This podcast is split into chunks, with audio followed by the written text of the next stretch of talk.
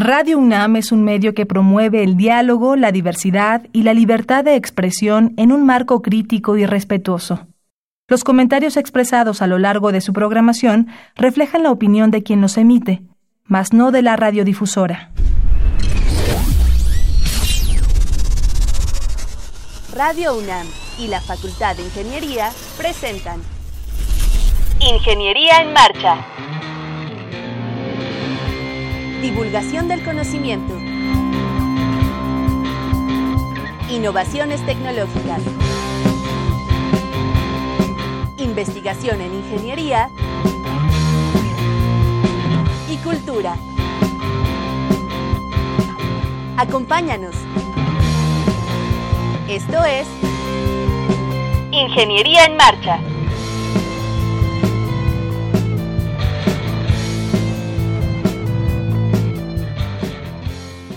Amigos, muy buenas tardes. Los saludamos con el gusto de siempre en su programa Ingeniería en Marcha. Eh, hoy es eh, pues un martes de Semana Santa. Ojalá estén disfrutando en casita con sus familiares. Eh, este programa es pregrabado, lo estamos grabando el 4 de abril de 2019 y agradecemos su preferencia. Podría ahorita estar sintonizando pues cualquier otra estación y nos da mucho gusto que haya seleccionado Radio Universidad. Eh, eh, lo invitamos a que establezca contacto con nosotros, lo puede hacer vía Facebook en nuestra página Ingeniería en Marcha y también lo puede hacer en la página del programa, la página web que es www.enmarcha.unam.mx. Ahí puede descargar este y todos los programas anteriores en formato podcast para que usted lo escuche cuando y como quiera. El programa de hoy está bien interesante. Vamos a eh, acotarnos a precisamente este periodo, a un periodo vacacional, y vamos a hablar de distintos aspectos relacionados con las vacaciones, desde el dejar la casa y cómo se debe de hacer, y eh, lo que nos enfrentamos y lo que vivimos a la hora de llegar a nuestro destino. Nos vamos a a enfocar a un destino caluroso, ¿no? Una playita. Eh, vamos a hablar de aspectos de aire acondicionado, aspectos de contaminación en las playas, particularmente del agua, eh, y un poco de las instalaciones eléctricas, cómo debemos de preparar eh, nuestra salida en casa. Así que no se vaya y acompáñenos. Estás en Ingeniería en Marcha.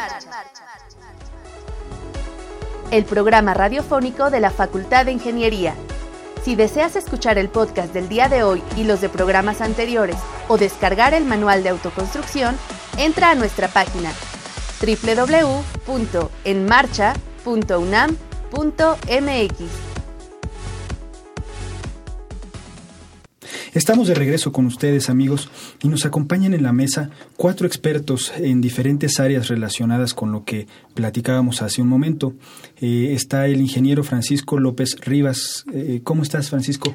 Muy bien, buenos días a todos ustedes y al público en general. Bienvenido. Él nos va a hablar un poco de el, el correcto funcionamiento de instalaciones eléctricas en, eh, durante las vacaciones. También está el doctor Enrique César Valdés. Enrique, ¿cómo estás? Hola, buenas tardes, Rodrigo. Bien, bien, gracias. El doctor nos va a hablar de un poco de un programa muy interesante, un programa a nivel federal, tengo entendido, que se llama Playas Limpias. Eh, también está el maestro Oscar eh, Arroyo. ¿Cómo estás, Oscar? Hola, Rodrigo, ¿qué tal? Muy buen día. Bienvenido al programa. Eh, tú hiciste un estudio bien interesante de contaminación en playas y vamos a pues a comparar, a analizar un poco, ¿no? De cómo están funcionando los programas eh, y un poco de la realidad, lo que encontraste en, eh, las playas eh, guerrerenses en particular. Gracias. Y también está el ingeniero Marco Antonio Luque García. ¿Cómo estás, Marco? ¿Qué tal, Rodrigo? Buen día. Bienvenido al programa. nos vas a hablar de aire acondicionado, aspectos energéticos, de eficiencia energética. Y, y, algunos aspectos bien interesantes pues que nunca uno nunca se imagina nada más prendes el botón y te climatizas, ¿no? Sí, pero hay muchas cosas atrás y eh, bien interesantes. ¿Qué les parece si empezamos a hablar eh, respecto a esto? Y me gustaría empezar con el dejar la casa. Uno se va de vacaciones eh, y, hay muchos aparatos eléctricos que usamos en, en lo cotidiano que tenemos la costumbre, ¿no? De dejarlos, dejarlos conectados, ¿no? Por ejemplo, pues la televisión a veces incluso está en modo pues de, espera, ¿no? Está consumiendo energía. Hay, hay, hay, hay, flujo energético ahí en el aparato. El horno de microondas, a veces por tener la comodidad de tener el reloj ahí, lo dejamos eh, conectado. Mm, el, el, famoso no break, el UPS de la, de la computadora, siempre lo tenemos prendido. Hay muchos aparatos que, están funcionando, aunque estén aparentemente apagados o el switch esté apagado, están en funcionamiento, hay flujo energético, hay consumo energético y no solo el problema es la parte de estar pagando una energía que no usamos, sino el riesgo ¿no? que conlleva que esté en funcionamiento. Platícanos un poquito de eso, Francisco. Efectivamente, no tenemos esa precaución de desenergizar nuestros equipos o los aparatos electrodomésticos ¿sí? Dejamos, por ejemplo, el microondas, lo usamos y ahí se queda energizado. Puede llegar una sobretensión, una sobretensión que es, eh, un ejemplo rápido es cuando se pone a funcionar la bomba para el agua y sube la intensidad luminosa de algún foco y baja a los pocos segundos. Esa es una sobretensión.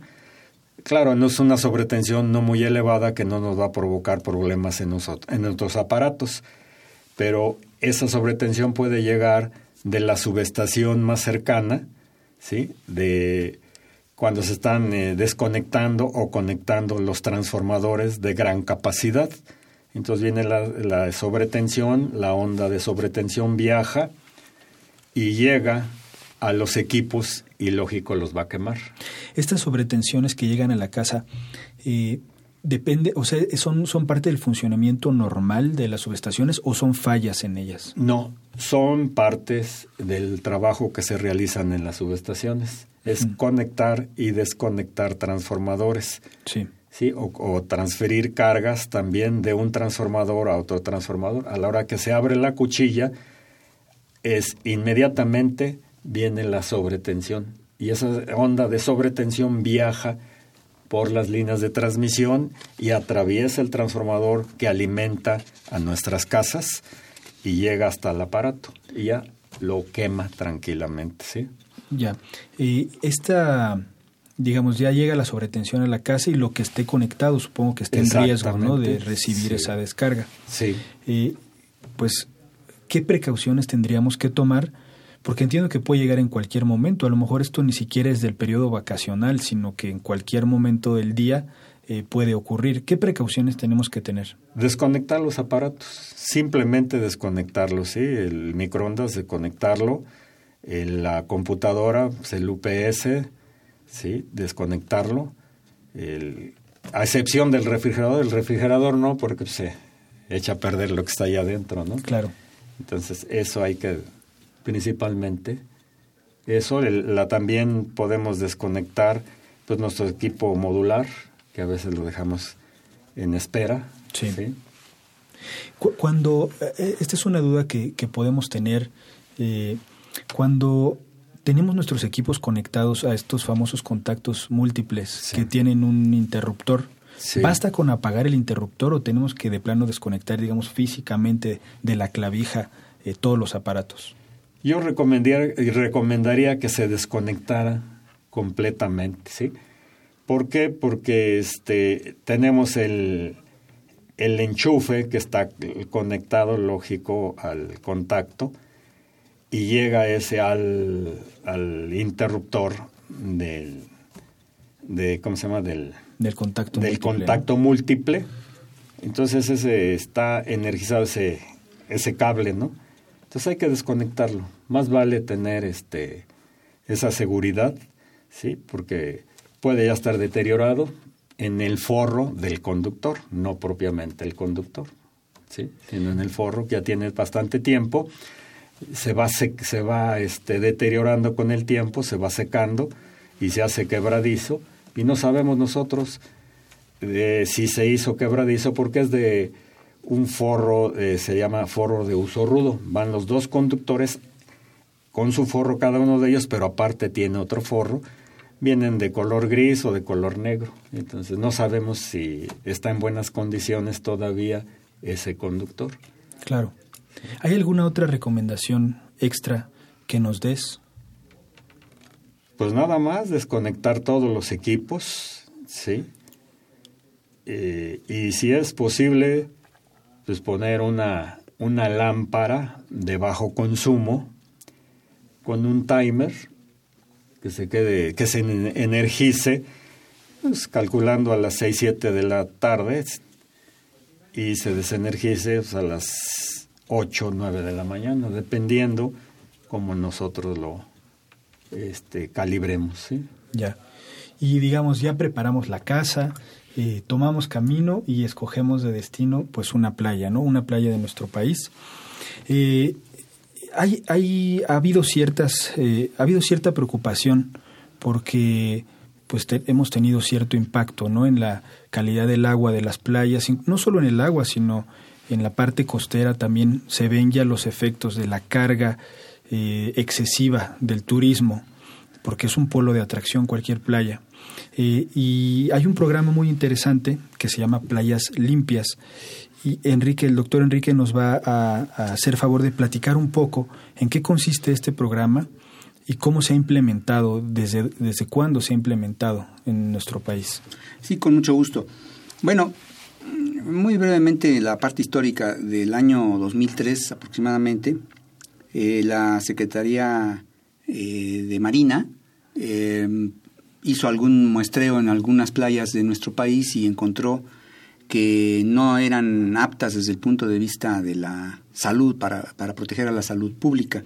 Y esto se, se conoció por los medios y, se, digamos, se alarmó la población a, consecuencia de, de, esa noticia, sobre todo viniendo de la Secretaría de Marina. Y em, como consecuencia el gobierno actuó, eh, pues eh, asignándole a diversas secretarías como la Semarnat, la propia Semar, la Secretaría de Salud a través de la COFEPRIS, la CONAGUA, les, les asignó el eh, revisar el tema y de lo cual surgió un programa que, como bien dijiste, es el programa de playas limpias, o bien, eh, abreviando, ProPlayas, que tiene la finalidad de proteger la salud de los usuarios y mejorar la calidad ambiental de las playas en, nuestro país. La, aspiración sería que los ciudadanos eh, pudieran ir a cualquier, a cualquier playa, pero dadas las condiciones de manejo, como, como también comentaste, de los desechos, por ejemplo, de las aguas residuales de las poblaciones que están en las zonas costeras, algunas de esas aguas residuales no están bien manejadas y pueden llegar al mar y entonces contaminar el agua eh, y cuando los bañistas se adentran, pues eh, pueden beber de esa agua o a veces incluso por el contacto dérmico podrían enfermarse de la piel o de los ojos, ¿no? Entonces, em, pues la idea es que no esto no tenga que suceder, sino que haya una certificación de las playas. Ahora la certificación es parte de un sistema de gestión de calidad, todo se todo tiene certificaciones eh, para poder asegurarle a los usuarios un buen desempeño. Y, las playas no son la excepción, ¿no? No nada más se trata de, del agua, sino se trata de la limpieza de la propia playa, ¿no? Se trata de que eh, con el agua no nos enfermemos, pero que con la arena de la playa tampoco nos enfermemos, que esté limpia, que esté barrida la playa, que mm, eh, la venta de comida, la venta de alimentos que, que se lleva a cabo en la playa también sea hecha de una manera higiénica, que que no nos enfermemos por esa parte, porque pues muchas personas van de vacaciones y se enferman y dicen pues fue por la comida, pero pues pudo haber sido por la comida, pudo haber sido por el agua, pudo haber sido por la arena, pudo haber sido por varias cosas, ¿no? Entonces, este programa lo que busca es una certificación, es decir, que se cumpla con ciertas características, una de ellas es la calidad del agua, ¿no? Que el parámetro allí que se utiliza es una bacteria, que son los enterococos, no debe de superar el agua de 200 eh, enterococos por cada 100 mililitros de muestra de agua. Se empezó con 500, o sea que ya tenemos ahorita un avance grande porque ya es 200. Sí, ya, ya es más restringido la posibilidad de que tenga estos microorganismos. Em, la, la, buena noticia es que en la actualidad ya con, esta, con este programa de ProPlayas existen 38 playas certificadas que eh, junto con los municipios y estas autoridades que mencioné, estas, estas secretarías que mencioné, pues eh, logran que se mantenga la playa en unas condiciones muy adecuadas para el turismo. pero eh, eso no quiere decir que nada más se puede ir a esas 38 playas, ¿no? sino que el sistema de ProPlayas hace un muestreo, digamos, o incluso varios muestreos a, lo largo del año, antes de los periodos vacacionales, para que puedan ellos dar un, una calificación a las playas en el sentido de si es aceptable o no es aceptable para usarla para fines de natación, por ejemplo, ¿no? para fines recreativos. Entonces, los eh, nuestros escuchas, nuestros, nuestros eh, oyentes pueden visitar la página de ProPlayas, así entrar en, la, en el internet con ProPlayas y encontrar pues cuál es la evaluación de la playa a la que ellos van a, ir o están pensando ir y, e, y, en su caso a lo mejor hasta cambiar de destino si la calidad del agua no fuera la, adecuada. ¿no? Entonces hay 262 playas que han sido monitoreadas por 263 playas que han sido monitoreadas por este programa y que cumplen con eh, una buena calidad del agua independientemente de que algunas de ellas no estén certificadas. Y, pero ya eso es una garantía de que, de que no se van a enfermar, ¿no? de que pueden disfrutar bien de sus vacaciones. Y pues eh, desafortunadamente eh, en este periodo de vacaciones, como hubo ha habido un cambio de gobierno y todavía no se retoman todos los programas eh, al 100%. Eh, no, desafortunadamente en este, en este periodo no tenemos ya una calificación de playas para el periodo vacacional de Semana Santa. Ayer entramos para ver eh, si ya había y todavía está el de 2018, pero tienden a conservar, a, tener un, estado similar. Entonces podría consultarse el del, el del año pasado para eh, tener una idea de cuáles son las playas que tienen las mejores características de calidad de suelo. ¿Ese monitoreo se hace previo a cada periodo vacacional o una vez al año? Es previo a cada periodo vacacional.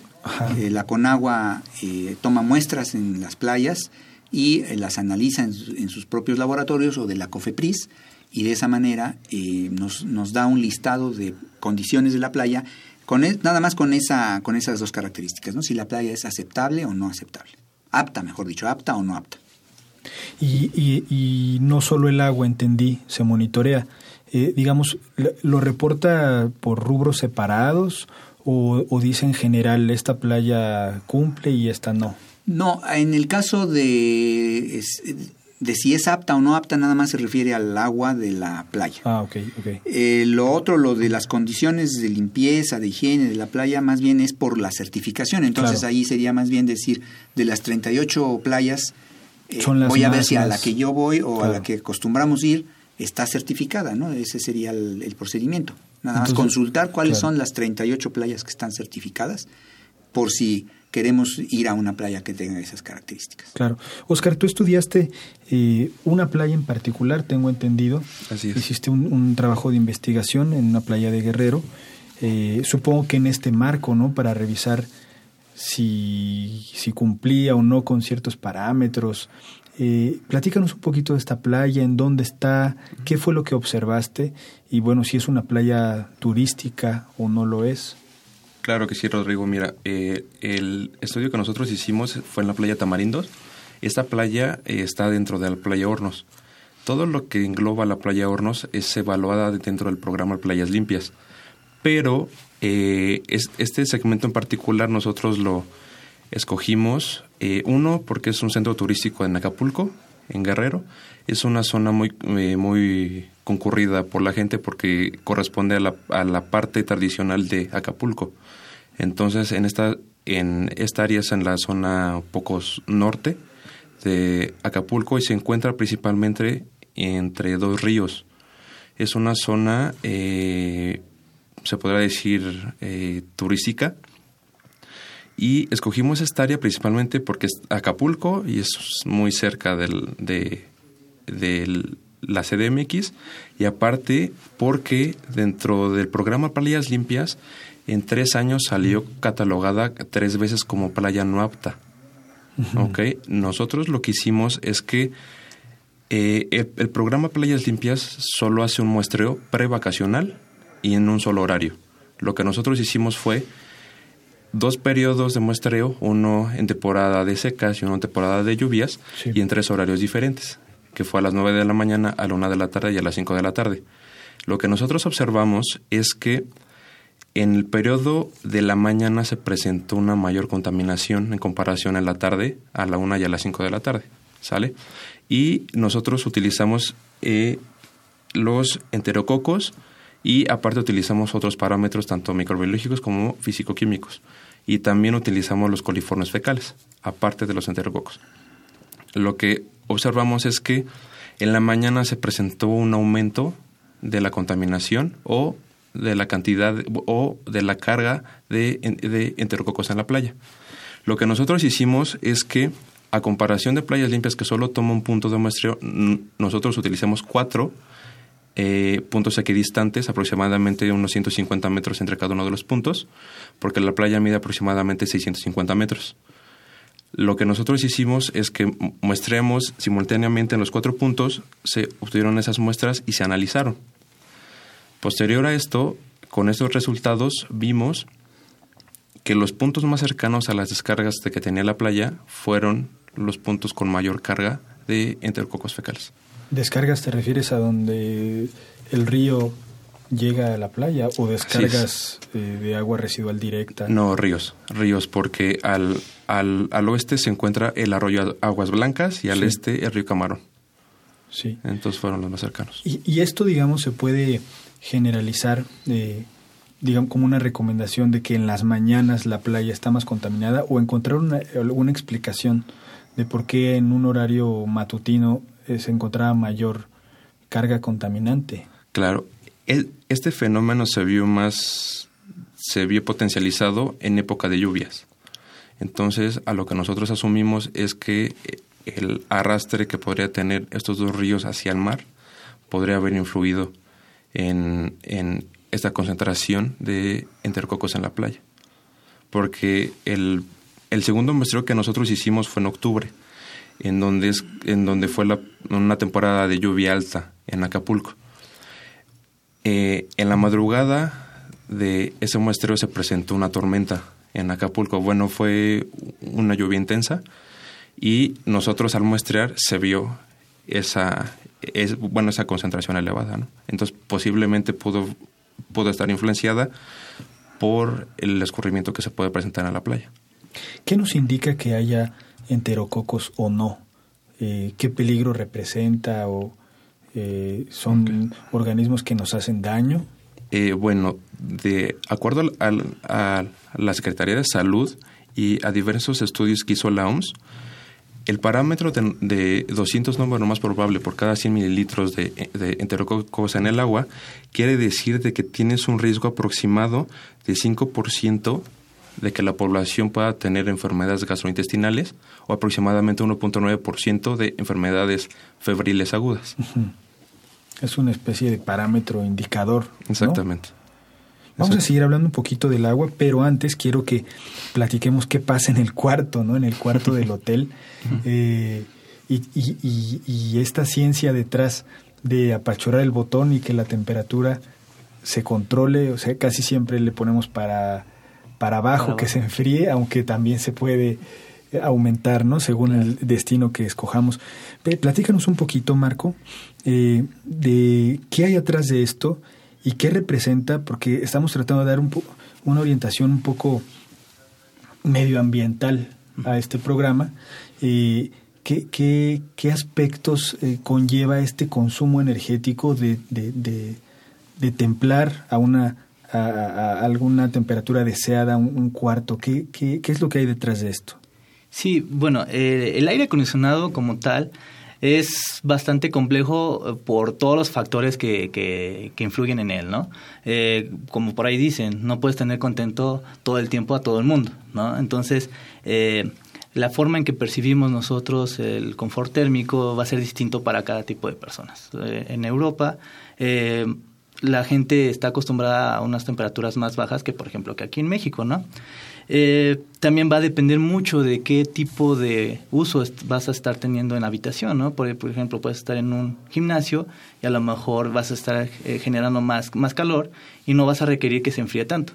Sin embargo, si estás, por ejemplo, en una sala de cine, estás sentado, estás viendo la película, pues sí requieres que, que se baje un poquito más la temperatura, ¿no? Eh, llegando, a por ejemplo, el, en el cuarto de, un hotel, ¿no? Generalmente cuando estás en la playa, pues hace bastante calor. Llegas a lo que viene siendo el cuarto y ahí este, generalmente le ponemos hasta el mínimo, ¿no? Le quede lo máximo posible el equipo. Que es una locura, ¿no? Ajá, exactamente. Entonces, pues bueno, ahí tenemos un, gran gasto. Eh, aproximadamente del 60 al 70% del recibo que tenemos en la luz, las personas que tienen eh, sistemas de climatización, es debido a eso, ¿no? Entonces, pues es un, porcentaje pues, bastante grande, ¿no? Lo que consumen nuestros, nuestros equipos. Hay equipos que ya eh, tienen eh, una tecnología más avanzada que hacen que ahorre eh, el consumo de energía, ¿no? Pero también depende mucho de cómo lo usemos. eso creo que es un punto clave, ¿no? cómo usemos estos equipos va a ayudar en cuánto va a consumir al final del día nuestro equipo, ¿no? Por ejemplo, si lo tenemos prendido todo el día, eh, podría generarse que se congele el compresor y por lo tanto pues tendríamos que cambiarlo y eso eh, aparte de la energía tendría que ser un costo adicional, ¿no? Claro. Este, um, hay ciertas recomendaciones que uno tiene para que el equipo sea más eficiente y también para tener confort en, el térmico. Vamos a dejarlo ahí, vamos a hacer un breve corte y continuamos con estas recomendaciones que nos mencionabas. Claro que sí. Estás en Ingeniería en Marcha, el programa radiofónico de la Facultad de Ingeniería. Si deseas escuchar el podcast del día de hoy y los de programas anteriores o descargar el manual de autoconstrucción, entra a nuestra página www.enmarcha.unam.mx. A fin de reconocer los mejores trabajos académicos en las áreas de ciencias físico-matemáticas, ingenierías y ciencias sociales, Fundación UNAM lanza la convocatoria al Premio a la Excelencia Lomnis Castaños 2019. Si tu trabajo de titulación aborda temas como reducción de riesgos de desastres, reducción de vulnerabilidad frente a fenómenos medioambientales y geológicos, entre otros, puedes participar. Se premiarán las tres mejores tesis de licenciatura, maestría y doctorado de estudiantes egresados de la UNAM que hayan sido presentadas entre el 8 de abril de 2017 y el 28 de junio de 2019. Para más información, consulta las bases en www.fundacionunam.org.mx o al teléfono 53 400 904. Estamos de regreso con ustedes. Estábamos hablando de eh, algunas recomendaciones eh, para ahorrar un poco en cuestión de aire acondicionado para mejorar el, el, funcionamiento y también para pues minimizar un poco esta huella, este impacto que tenemos de estarlo utilizando, ¿no? Claro. Sí, bueno, también eh, el aire acondicionado afecta negativamente para la salud de las personas, ¿no? Porque, bueno, en época de verano o en época vacacional alrededor del 50% de las bajas o el ausentismo laboral es debido a causas por este del aire acondicionado, ¿no? O bueno, se lo atribuyen. O también eh, más o menos como el 40% de las consultas médicas este, primarias es debido también a eso. Por ejemplo, irritación en los ojos, resequedad en la garganta, a las personas que tienen asma se les complica un poquito más, este gripa, ¿no? Y esto es porque pues le dejan todo el tiempo prendido el aire, entonces este pues es un mal uso del aire acondicionado. No es que sea mal eh, no sea malo el aire acondicionado, sino que le dan un mal uso, ¿no? Entonces, bueno, algunas de las recomendaciones que podría hacer es de que, por ejemplo, si venimos de afuera de un clima pues muy cálido de 32 grados, cuando ingresemos a lo que viene siendo nuestro cuarto hotel, no la bajemos hasta la temperatura que decíamos que sea como de confort, ¿no? De unos 25 o 26 grados, que es como el estándar, sino dejarlo como en un intermedio, alrededor de unos 15 minutos, por ejemplo, a unos 29 grados. Ya que se estabilizó un poquito el, clima, la temperatura, ahora sí ya lo bajamos a los 25 o 26 grados que como ya vamos a estar nosotros acostumbrados al de 29, pues ya no, a lo mejor no necesitamos bajar hasta los 24 o los 23, ¿no? Que luego es lo que, lo que queremos, que enfríen bastante, ¿no? Sí. Porque lo que nos hace que nos enferme es precisamente el cambio brusco de, de esa temperatura, ¿no? De bajar de los 32 hasta los 25, entonces eso es lo que hace que nos enfermemos. Ahora también, para que sea eficiente eh, el equipo de aire, pues se recomienda que tengamos, por ejemplo, todo hermético, ¿no? O sea, que esté cerrada la puerta, que esté cerrada las ventanas, que no haya filtraciones de aire, para que todo el, aire que está circulando en el interior, pues se conserve más o menos la misma temperatura y el equipo no esté prendiendo y apagando. Sí. Esa es una. También este pues se puede hacer lo que es un mantenimiento adecuado al equipo cada cuatro meses porque eh, se va llenando de polvo, ¿no? Entonces los filtros ya no van a, funcionar correctamente. Incluso los filtros podrían estar aventándonos, en lugar de hacer la función de un filtro, sino nos estarían aventando o arrojando lo que es este el polvo, ¿no? El polvo es lo que y nos haría que nos enfermáramos, ¿no? Eh, también eh, evitar obstruir lo que viene siendo el flujo del aire, intentando no poner muebles enfrente de él, no poner eh, un horno, una estufa, fuentes de calor cercano, porque va el, el equipo tiene un sensor entonces va, va a pensar de que hay una temperatura mucho mayor y entonces va a arrojar más aire, ¿no? Entonces, ese también es otro, otro de los eh, consejos, ¿no?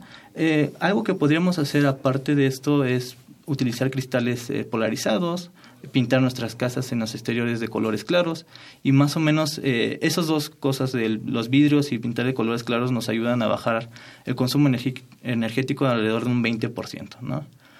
Hay equipos que mejoran todavía un poco más esta parte, que tienen tecnología más avanzada y pueden eh, ahorrar energías a mayor al 70% comparados con un sistema de climatización convencional. Sí.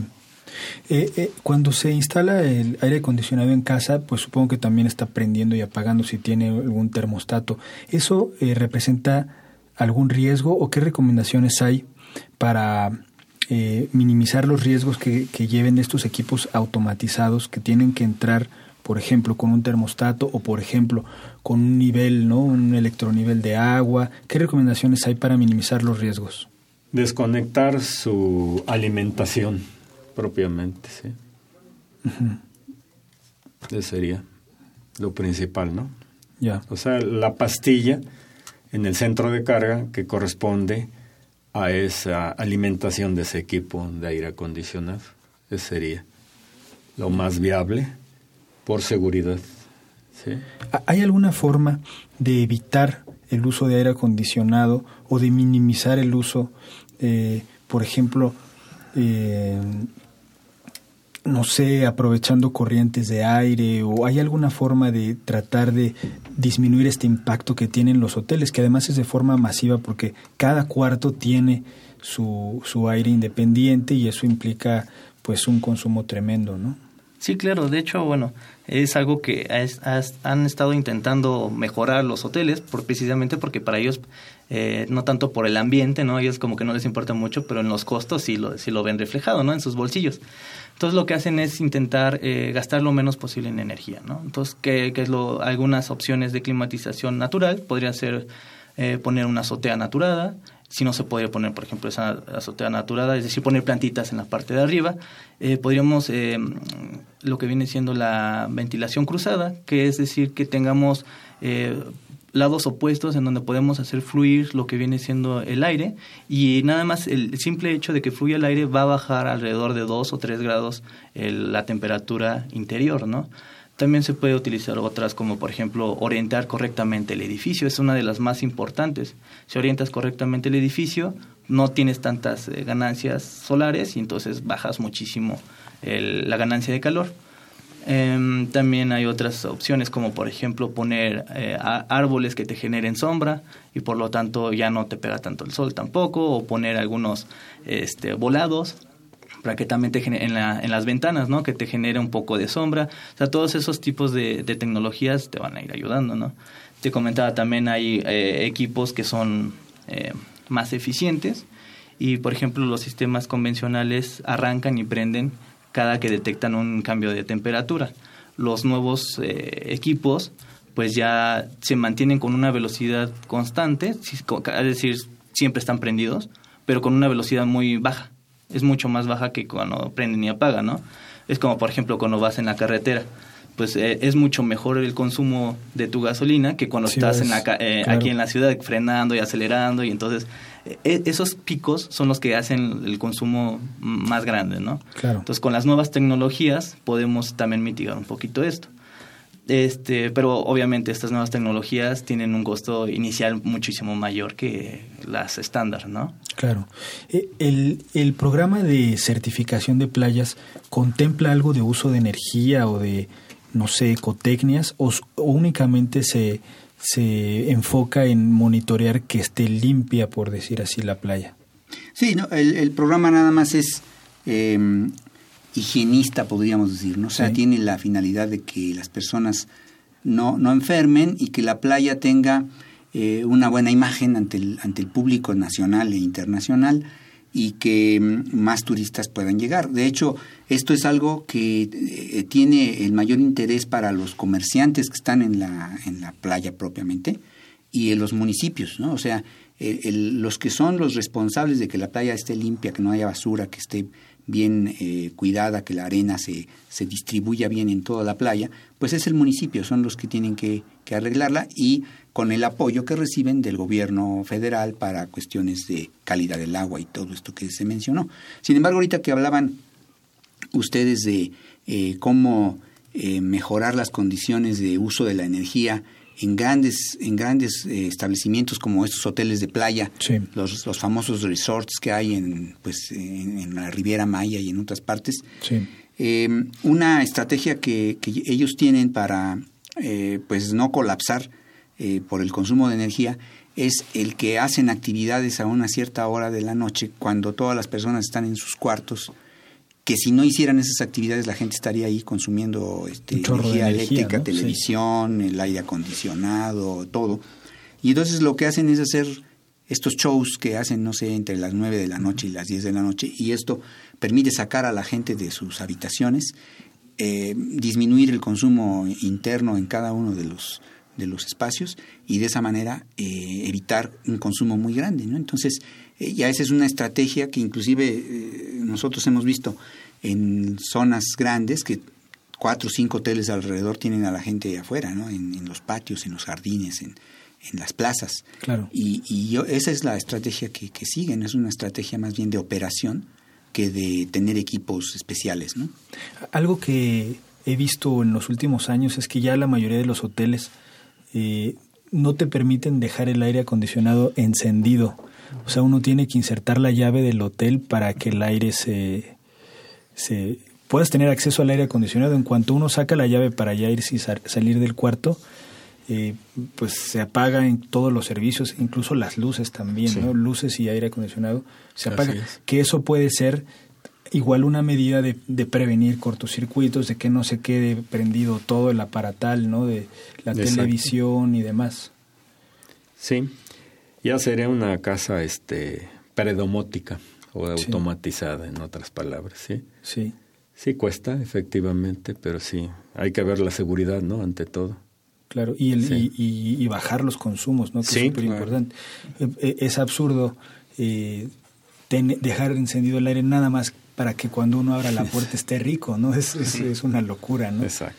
Quién sabe cuántas horas nos ausentemos. Sí, de hecho hay, algunos hoteles que incluso programan lo que vienen siendo los termostatos para que aunque uno le diga vete al mínimo, tiene un mínimo programado por ellos. Es decir, si uno lo quiere a 22, eh, no te van a dejar y hasta 24 nada más baja. Sí. Y hay unos que incluso tienen sensores que sabe el equipo cuántas personas hay en el, en el cuarto, ¿no? Entonces ya va a ajustar cuánto, cuánto va a estar inyectando de aire. Y también tienen ciertos temporizadores. Es decir, no lo puedes dejar prendido ocho horas. Aunque estés adentro, nada más lo van a dejar tres horas. Y después de eso tienes que esperarte una hora para que vuelva a prender. Y esto que comentabas, ¿no? Que este, si no hay nadie en el cuarto, se apaga automáticamente, ¿no? Entonces es otra manera que también ahorras esa, esa energía. Claro claro. Eh, estamos viendo pues varios aspectos que, que, pues, que nos indican que estas zonas turísticas a final de cuentas reciben eh, una carga fuerte, ¿no? De un impacto porque las visitamos de un trancazo en un, en un periodo relativamente corto del año. Muchas personas pues caemos así directo, nos salimos de la ciudad, buscamos relajarnos, pero entonces eso implica que eh, eh este, esta parte del ecosistema recibe una carga puntual eh, en el tiempo pues muy importante. ¿Por qué eh, o qué se puede evitar para que, por ejemplo, los ríos que nos platicabas estén entregando estos contaminantes al mar? ¿Por qué los entregan? ¿Nos podrías platicar un poco cómo, cómo funciona esto? ¿Por qué las playas tendría, o sea, tendríamos que estar pensando eh, que están recibiendo contaminación si ya es la, eh, la última parte ¿no? del recorrido de los ríos. Claro. Eh, bueno, eh, esto puede ser por diferentes factores. Uno, lo que se vio principalmente en Acapulco, de que eh, la zona es una zona tipo anfiteatro, en donde tiene muchas zonas altas, porque está cubierta por toda una cordillera y las partes elevadas en Acapulco no cuentan con alcantarillado. Muchas de las zonas turísticas se encuentran más, más acercadas hacia la playa. Estas zonas y hoteles, casas, etcétera, etcétera, descargan y juntan todo el agua que se va a una planta de tratamiento que está cerca, de que se llama aguas blancas. Pero la cantidad que puede tratar esta planta de, de tratamiento en esta área no se tiene cuantificada como tal. Y toda esta agua que se descarga hacia la planta, la cual es tratada, se descarga hacia una playa de que se llama Playa Olvidada. Lo que nosotros vimos y lo que a lo que nosotros nos llamó más o lo que nos desató otro punto como de investigación para este trabajo fue que las zonas altas abarcaba un área muy grande. Aproximadamente del el arroyo Guas Blancas era aproximadamente dos kilómetros cuadrados. Y del río Camarón era aproximadamente un kilómetro cuadrado. De todo lo que es la subcuenca de estas dos descargas exorricas hacia la playa. Lo que nosotros vimos es que aparte de, de, esta área que no se cuenta con un alcantarillado, posiblemente pueden descargar hacia estos ríos. Y también se presentaron muchos comercios como son tianguis, escuelas, eh, tiendas, que también pueden aportar este tipo de descargas. ¿no? Acapulco, al ser una zona turística o de las principales zonas turísticas en nuestro país, se vio un crecimiento descontrolado en muchas zonas urbanas, ¿no? Y esto también influye en todo lo que puede llegar hacia la playa. Y, bueno, como bien lo comentas, el turismo también puede afectar todo esto, ¿no? ¿Por qué? Porque eh, se potencializa lo que es la población en un área, ¿no? Claro. En donde es consumo de agua, consumo de alimentos y consumo de actividades turísticas también en la playa, porque pues en la playa también hay pues, centros de comida, hay baños. Eh, de todo. Sí, o sea, puedes encontrar diferentes comercios, ¿no? Y todos estos comercios no se tiene alguna regulación estratégica en el área. Lo que se hace aquí en México es como un poquito, eh, bueno, enfocarse más en lo que es el agua. Y en cambio la EPA en los Estados Unidos en el 2013 hizo unas guías en donde esas guías puede englobar tanto muestros periódicos como, como encuestas anuales, en donde engloba no solo lo que es la playa, sino todo el entorno urbano que puede estar cerca de ellas, ¿no? Claro. Y con esto se puede ver tanto hasta cuántos animales hay en la playa, cuántos usuarios hay en la playa porque en Acapulco no solo es la persona que se mete al mar, sino es gente que va caminando, gente que no sé de que practica algún deporte, voleibol, fútbol, y, y, también eso puede impactar en lo que es la calidad del agua, ¿no? Porque nosotros lo que vimos ahí es que había, por ejemplo, palomas, había perros, había animales muertos. Claro. Y, bueno, infinidad de cosas que también, bueno, peces muertos también encontramos, ¿no? Eh, lo, que también observamos nosotros es que en los cauces de los ríos se, encontraban descargas directas de agua de las casas y había autolavados, o sea, había diferentes comercios informales que también podrían afectar en esta calidad, ¿no? vamos, vamos a un corte y volvemos con ustedes. Estás en Ingeniería en Marcha, el programa radiofónico de la Facultad de Ingeniería. Si deseas escuchar el podcast del día de hoy y los de programas anteriores o descargar el manual de autoconstrucción, entra a nuestra página www.enmarcha.unam.mx. Con el propósito de promover y reconocer la investigación científica, se abre la convocatoria al Premio VAL Ciencias de la Tierra 2018-2019 si obtuviste tu título profesional o grado académico en la UNAM y tu trabajo aborda temas de geología, minería, petróleo y química metalúrgica, inscríbete. Podrán participar las tesis presentadas durante 2018 y hasta antes del 2 de agosto de 2019. Se premiará a los tres mejores trabajos en las categorías de licenciatura, maestría y doctorado. Consulta las bases en www.fundacionunam.com .org.mx o al teléfono 53 400 904. Estamos de regreso con ustedes, amigos. Doctor Enrique, eh, ¿querías participar? Sí, bueno, el de lo que comenta Oscar, aparte de todo lo que él comentó, está el, el hecho mismo de las personas en la, en la playa, las personas en el agua.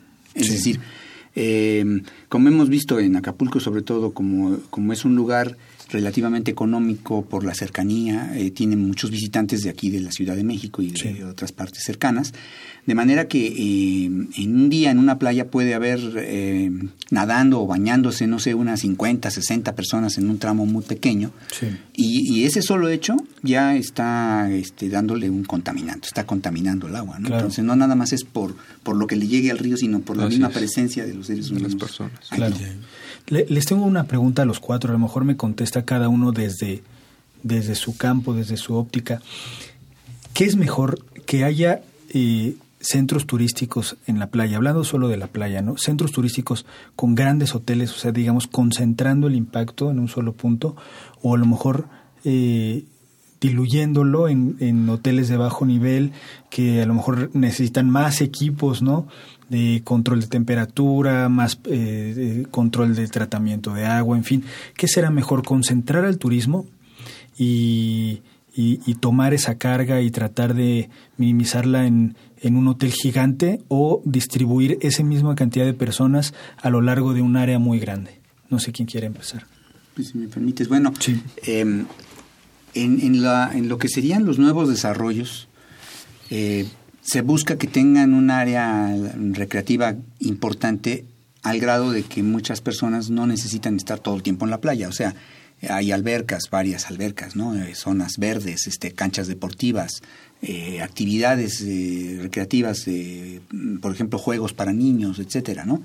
Esto obviamente tiene un costo que está incluido en el, en, el, en el resort, pero al mismo tiempo eso hace que las personas que van a la playa lo hacen por un mero gusto de estar al frente del, del, del mar, por las vistas, por el paisaje, por refrescarse, pero que no van a ser el mismo número, aunque sea Semana Santa, que pueden estar en un lugar como Acapulco en donde todo el atractivo es la playa, es decir, que no, que no se distribuye en otros, en otros usos eh, paralelos o alternos. ¿no? Sí. Entonces, eh, eh, Acapulco, como, como sabemos, es un, uno de nuestros primeros, si no es que el primer de, destino turístico importante de nuestro país, y se construyó como una mole de concreto, ¿no? Todos los edificios que hay alrededor son moles de concreto, sí. con una alberca a veces en la parte alta de algún edificio, pero no necesariamente eh, en, en, en planta baja, ¿no? Entonces eso hace que todo el atractivo sea la playa para los visitantes, y entonces eso hace que aumente mucho el número de personas por metro cuadrado.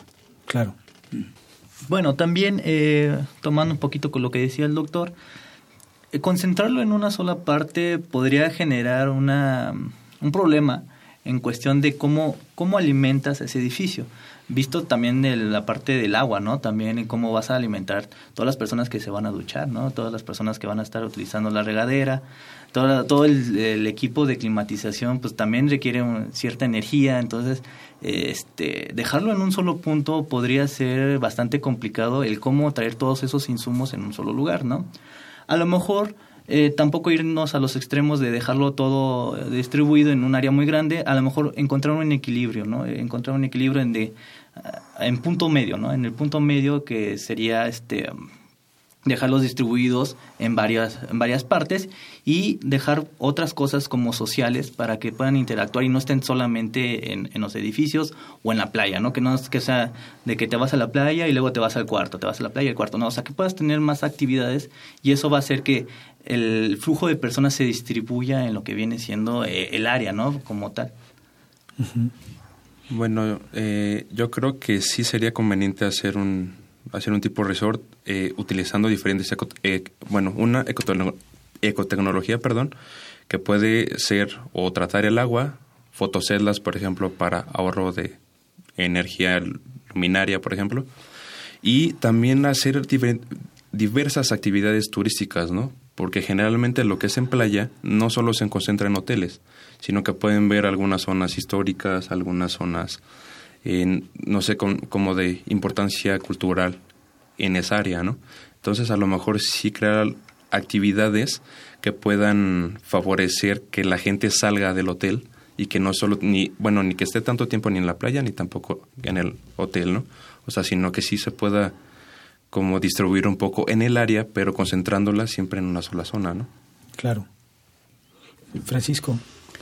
Para mí sería la distribución por el aspecto del suministro de energía eléctrica. Sí. Si teníamos un solo punto para alimentar con energía eléctrica pues en un momento dado puede haber falla en el transformador porque la energía eléctrica pues se va a distribuir para los diferentes para los diferentes lugares pues a diferentes voltajes, ¿sí? Por ejemplo, pues en un gran hotel de no sé cuántas habitaciones que serán 50, 100 habitaciones, pues tendríamos que tener un transformador de X capacidad respecto pues a un este a un desarrollo horizontal. Puede ser que sea la misma carga, sí, pero son diferentes alimentaciones y si falla un transformador, pues no me va a fallar el otro transformador que va a alimentar la otra zona.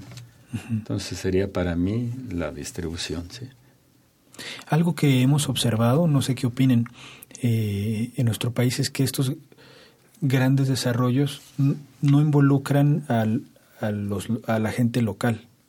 Es decir, A, lo mejor emplean a una parte de la gente local, pero no hay un beneficio en realidad este ni económico, ni ambiental, ni social, obviamente, eh, porque son, eh, son inversiones que ni siquiera son propias del país, ¿no? Ni siquiera es que sean de otra ciudad, sino que no son, no son de nuestro país. ¿Qué solución podríamos dar desde el punto de vista de todos los que les mencioné, ¿no? social, ambiental, que una comunidad aprovechara el recurso de ser comunidad costera y ser un polo de atracción, pero que le refleje un beneficio, ¿no? Bueno, pues yo creo que el, ecoturismo ahorita está en boga en diferentes áreas de nuestro país, precisamente por lo mismo, porque ha habido muchos complejos extranjeros que vienen aquí a nuestro país y ocupan áreas sin, preocuparse por el ambiente ni por la parte social de la gente que vive ahí, ¿no? Entonces creo que lo indispensable que deberían de hacer aquí en nuestro país es ocupar áreas que puedan ser sustentables tanto ambientalmente como socialmente, de que, de que la gente que vive en esa zona pueda generar su propio empleo, porque lo que se ve, por ejemplo, mucho en Acapulco es mucha gente, por ejemplo, no sé, que vende empanadas, vende comida, vende fruta, vende vende bebidas, ¿no? Pero fuera de esos complejos, porque esos complejos literalmente abarcaron todo un área y son playas privadas. Ya la gente ya no puede pasar ahí, ¿no? Y eso yo lo veo que está un poquito, bueno, de que está mal. ¿Por qué? Porque pues son sobras naturales, ¿no? Claro. Perdón, y porque legalmente no, no pueden, las playas no, no son privadas, ¿no? Las playas claro. son, son, de, la, la federación. Claro. De, de todas formas, siempre existe la playa, la playa pública, por decirlo de alguna manera, que es, que es una responsabilidad del municipio tener las playas para las personas de la comunidad, ¿no?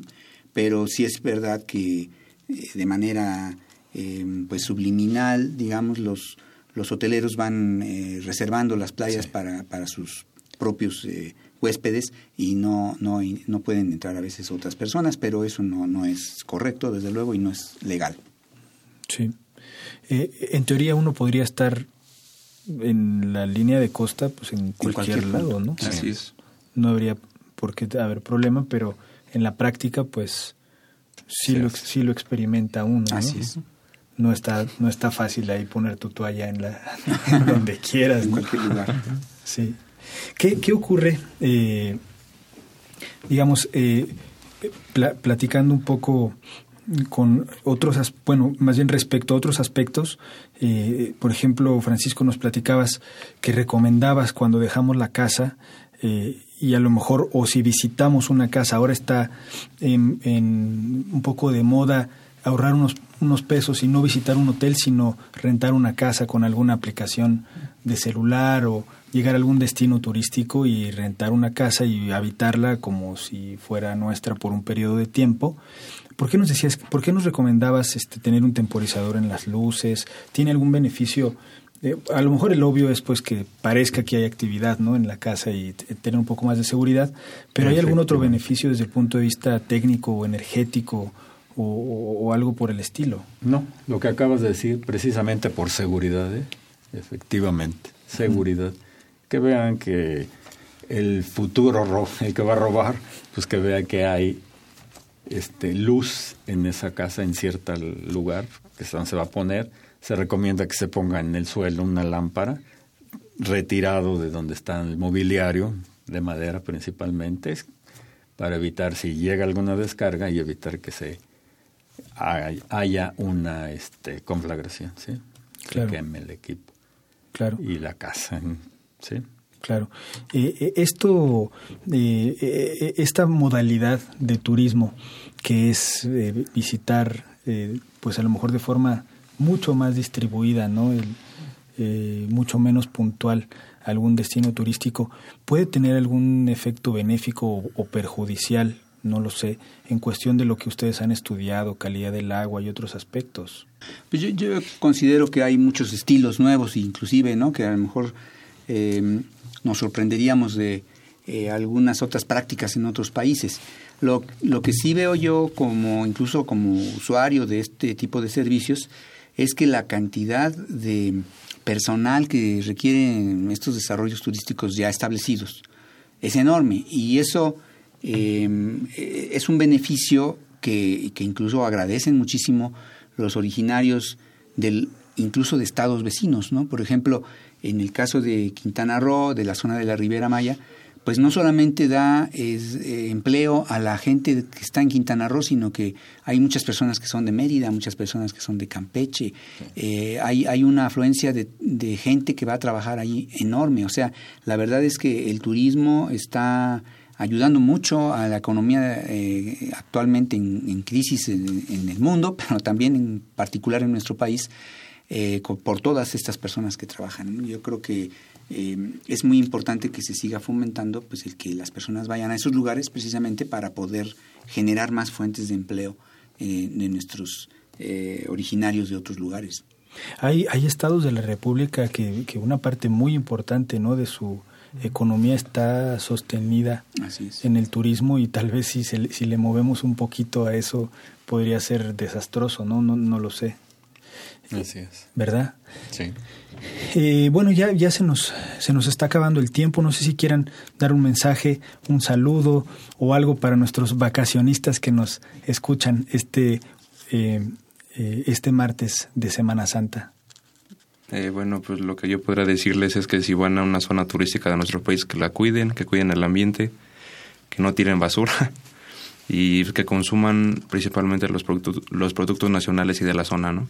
¿Para qué? Para que la economía de el lugar se pueda mover y se pueda fomentar para diferentes ocasiones. Muy bien, Marco.